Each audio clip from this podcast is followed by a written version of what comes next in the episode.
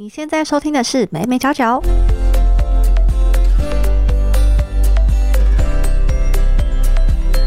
嗨，这里是美美角角，我是 Hedy，这是一个分享媒体、行销还有新传播科技的频道。近年来呢，短影音平台崛起，那除了抖音之外，像是 Instagram、YouTube 也纷纷推出了短影音的功能。可以说呢，短影音已经成为我们打发时间的工具，或者是接收资讯的管道。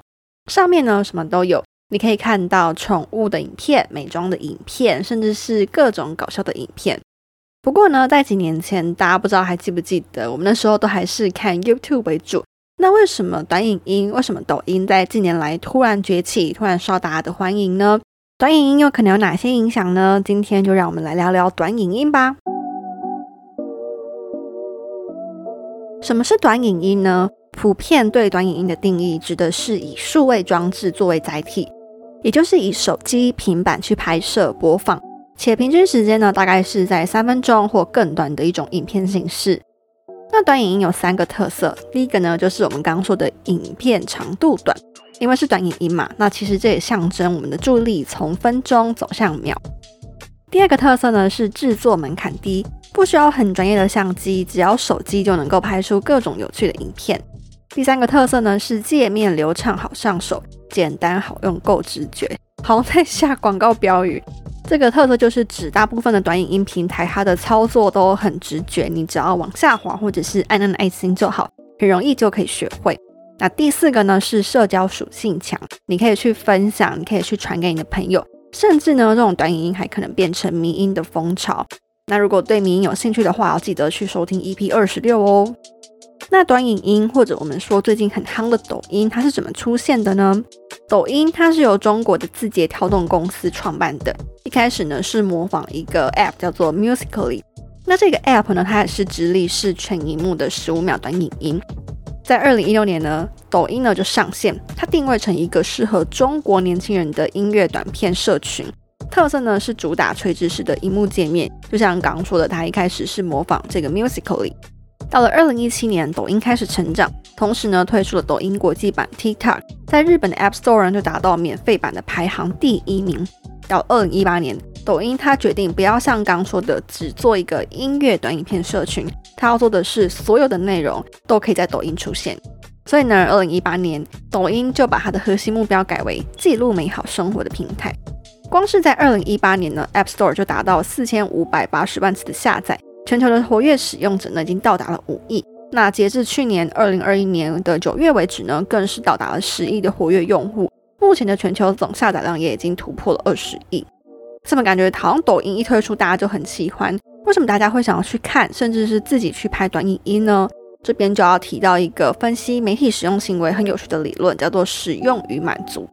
所谓的使用与满足，简单来说呢，是乐听人他基于需求去选择媒介。并且呢，在选择之后得到满足的一个过程。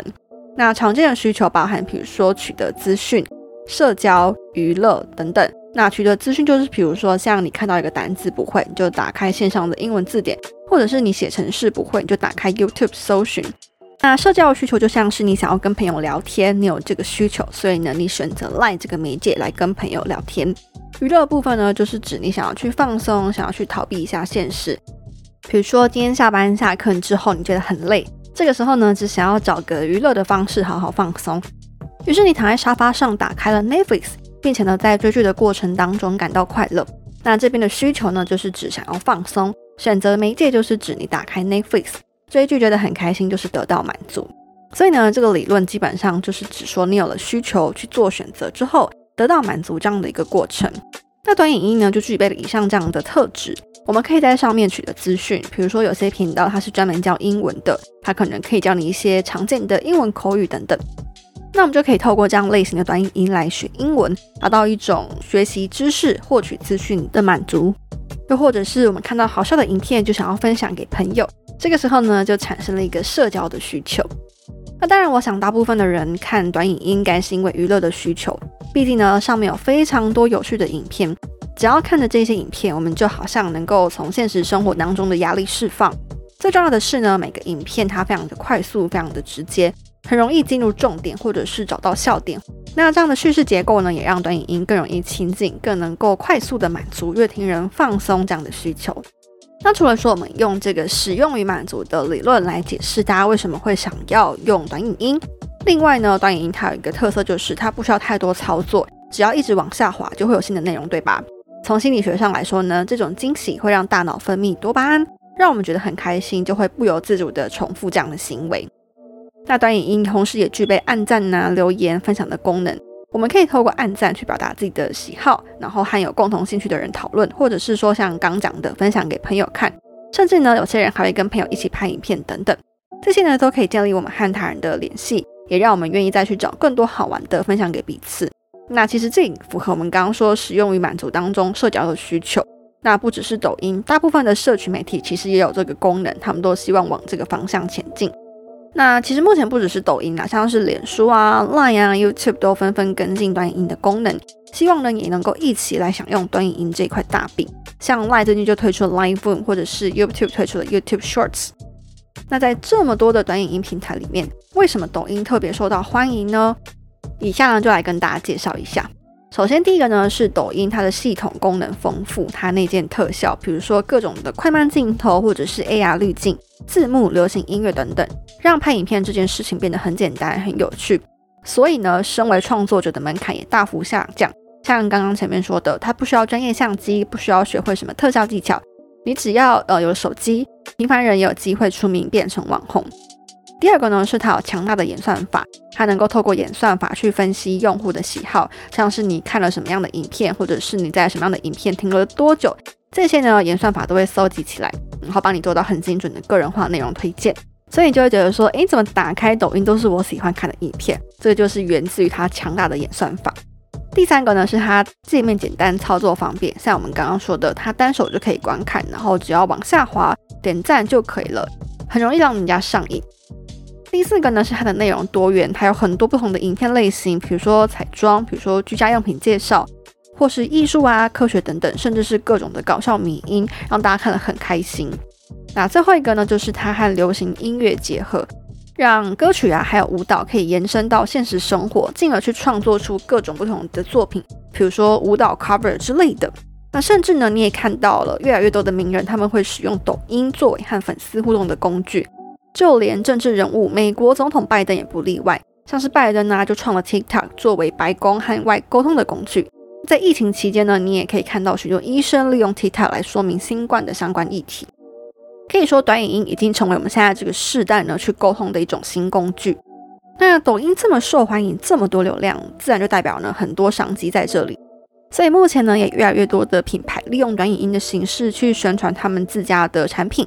像是把商品拍成短影片来吸引消费者注意，或者是直接发起挑战，邀请大家一起来拍短影片，然后呢，在影片上面打上 hashtag，创造更多的 UGC 内容，然后呢，让品牌想要去宣传的讯息变成是一种流行，带动风潮。甚至呢，我们也可以很常看到说，这种短影音平台，它很多的影片都是做置入、做业配的，甚至会直接开启直播。透过以上这些方法呢，让流量变现，让流量成为商机。那除了说满足我们的需求，满足我们想要找资讯，满足我们想要娱乐，我们想要放松，想要社交这样的一种感受，抖音或者是说短影音，它可能有哪些负面影响呢？第一个是隐私权的问题，为了要符合我们的喜好，演算法会不断收集我们的隐私、我们的数据，就像刚讲的，它会根据我们的喜好推荐内容，对吧？但是呢，这也代表说我们个人的资讯其实是受到监视的。像是 TikTok 的前员工就曾经透露说，抖音的这个母公司字节跳动，它可以去查看美国 TikTok 用户的资料，这背后其实是可以牵涉到一些政治的议题了，是不是很恐怖呢？那第二个呢，是它的争议内容多，很难去管制上面的内容，像是 TikTok 之前就曾经出现一些新山色或者是暴力类型的影片，包含像是裸体影片啊，或者是犯罪影片。之前呢，中国也有发生过犯罪集团把抖音拿来做卖淫嫖娼的广告平台。那一旦你不小心点开这类型的影片一次之后呢，平台上可能之后都会出现这类型的影片。更不用说，如果是小朋友他点开这样的影片之后，万一之后平台上面都是这些内容，该怎么办？要怎么去管制呢？这些都是一个问题。那甚至呢，还有各种的骚扰事件传出，像是之前就有发生过成年男性他去私讯骚扰小女生的事件。种种这些争议的内容呢，就使得青少年的使用情形特别受到关注。第三个是成瘾或者是注意力疲乏的问题。你有没有曾经划这短影片，然后划一划发现说，哎，怎么不知不觉半个小时、一个小时就过去了？短影片演算法跟不断下滑的功能，让我们很容易就会沉溺在其中，甚至可能产生成瘾现象。就像我们刚讲的，我们在划这些影片的时候呢，大脑会分泌多巴胺，让我们不知不觉的就上瘾了。那这样的机制呢，也会让我们可能一分钟、三十秒就会接触一个新资讯。这样中断跳跃的资讯接收，会让我们越来越难专心，可能影响到我们深度思考的能力，注意呢变得更加断裂跟零碎。最后一个可能的负面影响呢，是这些短影音它可能变成文化统战，或者是假讯息传播的一种新方式。像是抖音上的内容啊，可能就带有中国的意识形态，或者是各种的假消息，会让内容成为一种无形且缓慢的文化统战，就像是温水煮青蛙一样，你我呢都可能不知不觉受到影响。另外，短影片呢也很难让我们在短时间内就了解事情的来龙去脉，所以呢，我们可能就会对事情有错误的判断。导致假消息更容易去流传，所以呢，媒体试读就非常的重要啦。大家在看影片的时候，就可以去思考，诶，影片背后的讯息有什么样的意义？它可能是谁发送的，才能避免掉落假讯息的陷阱哦。那以上就是今天的分享啦。我们今天谈了很多短影音的事情。我们说短影音就是以数位装置作为载体，播放时间平均在三分钟或者是更短的一个影片形式。那特色包含像是它的影片长度非常短。它的制作门槛呢，相对来说也比较低，不太需要专业的相机或者是学习一些特效等等，只要手机呢就能够拍出各种有趣的影片。然后呢，它的界面也非常的好上手，社交属性也非常的强，很容易就可以去分享、传播，甚至变成一种迷音。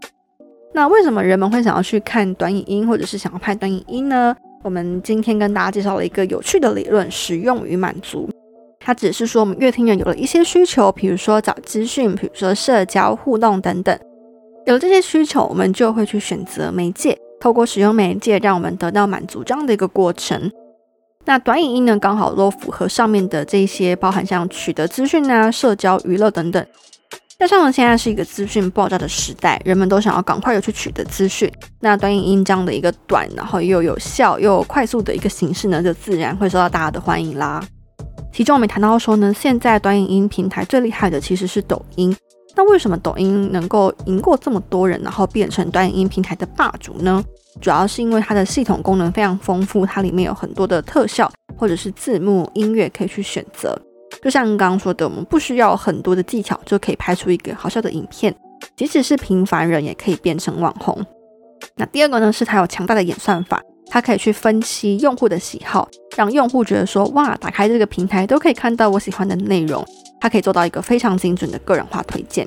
那再是像刚刚说的界面简单，然后操作也很方便，以及它的内容很多元。它可以是彩妆，可以是居家，可以是艺术等等，你想要看的内容在上面都有。